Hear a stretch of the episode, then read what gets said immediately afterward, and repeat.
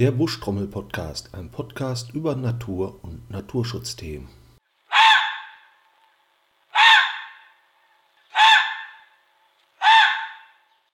Wer denkt, dass das gerade ein Vogel war, den muss ich leider enttäuschen. Was da nämlich gebellt hat, das war ein Fuchs.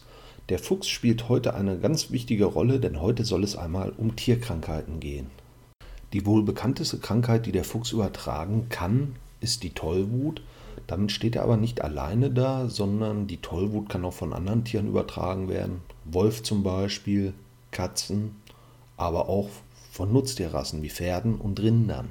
Dennoch ist die Chance, sich von einem Pferd oder einer Kuh anstecken zu lassen, relativ gering. Das hat nämlich damit zu tun, wie die Krankheit überhaupt übertragen wird. Meistens nämlich durch Bisse und der Biss von einem Pferd ist zwar auch schmerzhaft, aber da fließt selten Blut, anders als zum Beispiel bei den Bissen von einem Marder, einer Katze oder einem tollwütigen Hund. Wenn man von der Tollwut hört, stellt man sich oft einen Hund oder einen Fuchs mit Schaum vom Mund vor, der sehr aggressiv ist. Das hat ein bisschen damit zu tun, wie diese Krankheit verläuft. Die geht nämlich auf das Nervensystem, Dabei wird nicht nur das Verhalten des Tieres geändert, es wird zum Beispiel aggressiver, fühlt sich von bestimmten Eindrücken provoziert. Das äußert sich zum Beispiel in einer gewissen Wasserscheu, also die Tiere haben dann wirklich Angst vor Wasser oder in Tobsuchtanfällen. Daher auch der Name Tollwut. Ja, wie entsteht jetzt der Schaum vom Mund? Da das Nervensystem angegriffen wird, kann das nicht nur zu Lähmungen führen, die offensichtlich sind, wie zum Beispiel bei den Hinterbeinen, sondern es kommt auch zu Lähmungen im Rachenbereich. Das heißt, die Tiere können nicht mehr schlucken und im Mund sammeln sich ja, der Speichel und die Viren. Das kann auch durch den Speichel nicht weiter verdünnt und abgeschluckt werden. Dadurch wird ein Biss für den Menschen umso gefährlicher, weil das ganze Maul voll mit Tollwutviren ist. Von der Bissstelle verbreitet sich dann das Virus. Es kommt immer darauf an, wie die Bissstelle aussieht. Wenn das jetzt nur so ein ja, oberflächlicher Biss ist, dann verbreitet sich das Virus erstmal um die Bissstelle herum und gelangt dann irgendwann ins Blut und damit auch Richtung Nervensystem. Wenn es eine offene Wunde ist, also schon Kontakt zum Blut hat, dann kann das Ganze wesentlich schneller ablaufen. Die Inkubationszeit, also die Zeit zwischen Biss und bis sich die ersten Symptome zeigen, kann da zwischen ein und drei Monate liegen, teilweise auch bis zu zwei Jahre. Solange der Erreger noch nicht im zentralen Nervensystem angekommen ist, kann man auch noch nachträglich impfen. Sobald der aber im zentralen Nervensystem ist, dann sieht es sehr, sehr schlecht aus. Die ersten Symptome sind eine Art von Erkältung und irgendwann geht das dann in eine Hirnhautentzündung über und dann treten auch diese Wesensveränderungen auf, das heißt Tobsuchtanfälle. Irgendwann kommen dann die körperlichen Lähmungen dazu, wie auch Schaum vom Mund.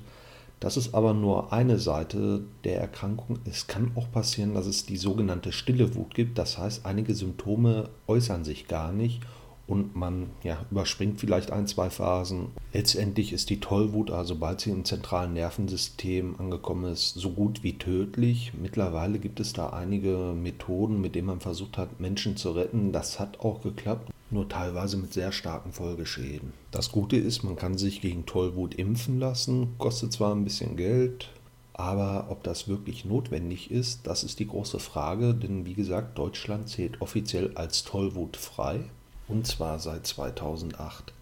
Das hat man erreicht, indem man den Fuchs stark bejagt hat und gleichzeitig auch Impfköder ausgebracht hat.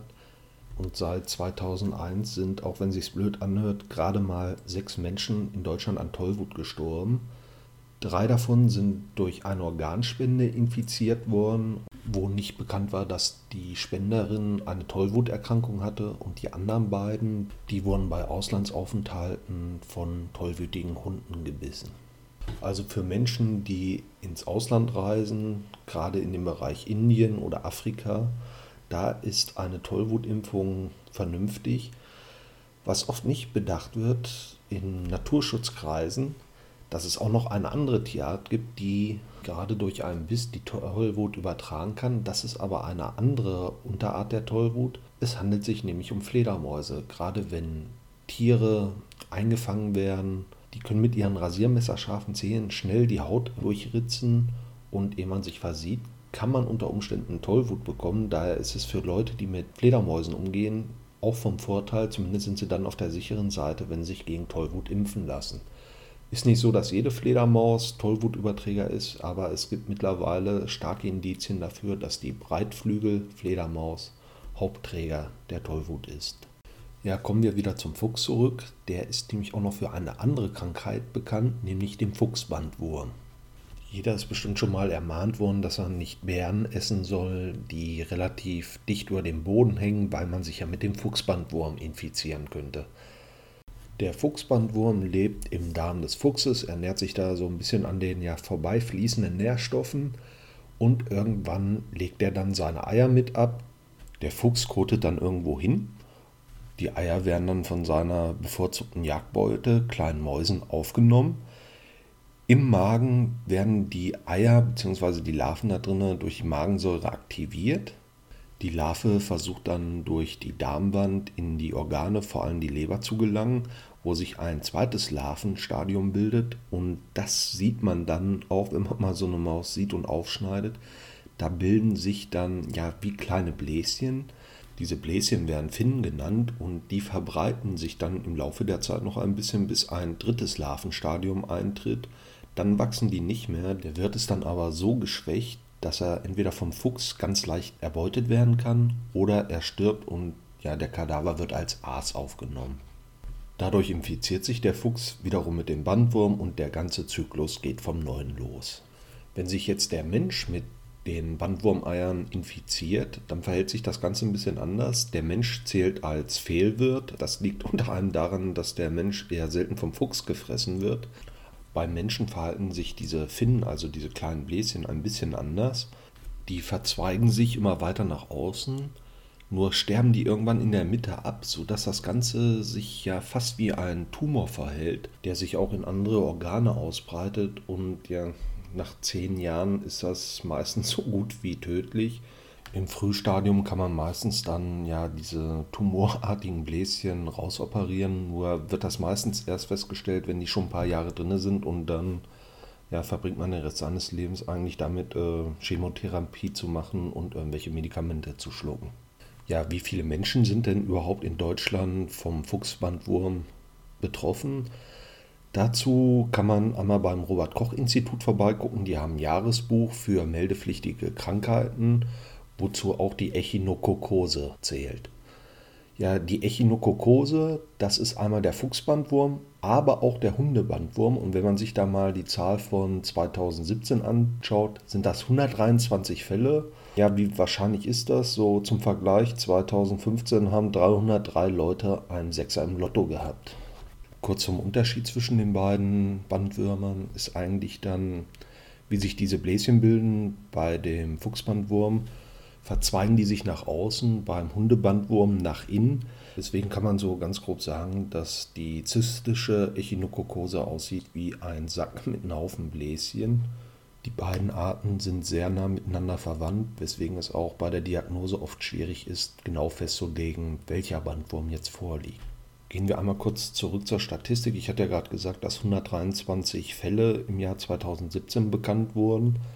In der Statistik, die da ein bisschen differenzierter ist, stehen nur noch 114. Keine Ahnung, ob das irgendwie ein Rechenfehler ist. Aber von diesen 114 Fällen sind gerade mal 30 in Deutschland aufgetreten und nur sieben davon konnten dem Fuchsbandwurm zugeordnet werden. Ja, wie haben sich jetzt die Menschen mit dem Fuchsbandwurm infiziert? Das ist halt nicht immer hundertprozentig klar.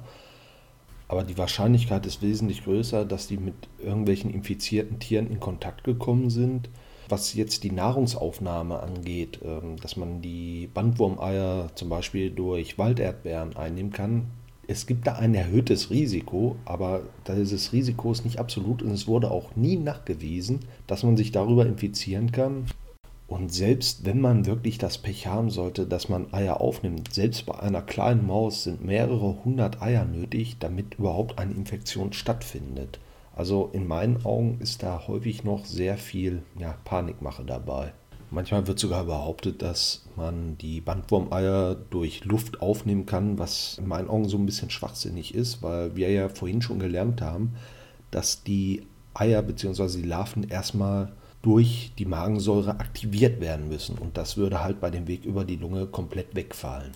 Ja, dann kommen wir mal zu einer anderen Krankheit, die auf der einen Seite weitaus gefährlicher ist, wo auch viel Panik gemacht wird, nämlich das Hantavirus. Ja, es gibt nicht nur ein Hantavirus, sondern verschiedene Stämme und da wird oft in den Medien einiges durcheinander gebracht. So gibt es in den USA das Sinombre-Virus, das auch im Verlauf sich ein bisschen von den europäischen Hantaviren unterscheidet und mit einer Lungenentzündung einhergeht. Und da sind zwischen 1993 und 2015 in den USA von 659 Erkrankungen 235 tödlich geendet. Auch das Hantan-Virus, das aus Asien kommt, ist so mit 5 bis 15 Prozent tödlich. Die Varianten, die wir aber in Europa haben, das ist einmal das Pumula-Virus. Das hat gerade mal eine Wahrscheinlichkeit von 1%, dass es tödlich enden kann. Und dann gibt es noch die Dobrava-Variante, die aber sehr selten in Deutschland ist. So, man geht von 3% der Infizierten aus. Ja, die Hantaviren bei uns, die sind im Vergleich zu den anderen Hantaviren auf der Welt ja, recht freundlich.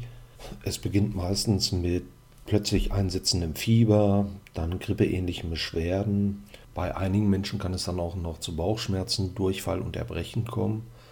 Und in den schlimmsten Fällen kann es dann auch noch zu Nierenversagen kommen und das kann dann auch tödlich enden. Von den 1725 Erkrankungen im Jahr 2017 gab es zum Glück keine Todesfälle. Die Zahl ist erstmal erschreckend, wenn man sich aber die Jahreszahl davor anguckt, da gab es gerade mal 282 Infizierte.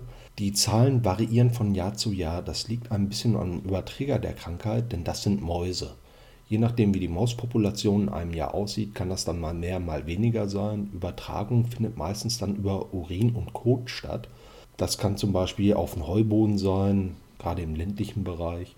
Dabei werden Urin- und Kotreste, die infiziert sind, mit Staub aufgewirbelt und dann vom Menschen eingeatmet. Es ist auch auffällig, dass meistens Männer zwischen 20 und 60 betroffen sind.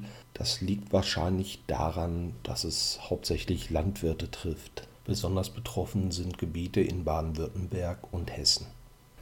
Ja, dann soll es das jetzt erstmal mit Krankheiten gewesen sein. Es wird garantiert noch ein paar andere Folgen zu dem Thema geben. Für Zecken, Borreliose und FSME ist auf jeden Fall eine Folge geplant. Ja, jetzt bin ich schon mitten in der Hausmeisterei. Ähm, was ich auch gerade am Überlegen bin, ist es, so kleine Zwischenfolgen zu machen. Im Augenblick beobachte ich nämlich, wie so ja, die Wälder bei uns kaputt gehen aufgrund der Trockenheit, Borkenkäferbefälle. Das würde ich, wenn ich das als reguläre Folge mache, wahrscheinlich dann irgendwann erst im Winter bringen können. Ich hoffe, dass es auch bald klappt, dass ich meinen Kollegen Franco Cassese endlich mal vor das Mikro zerren kann, damit ich endlich mal meinen ersten Gast in der Sendung habe. Ja, ansonsten gibt es so nichts Neues. Ich bedanke mich fürs Zuhören, bedanke mich natürlich auch beim Anomalia Art für die Comics und natürlich auch beim Naturkundemuseum in Berlin für die Fuchsrufe. Ja, und dann würde ich sagen, wir hören uns bei der nächsten Folge. Tschüss.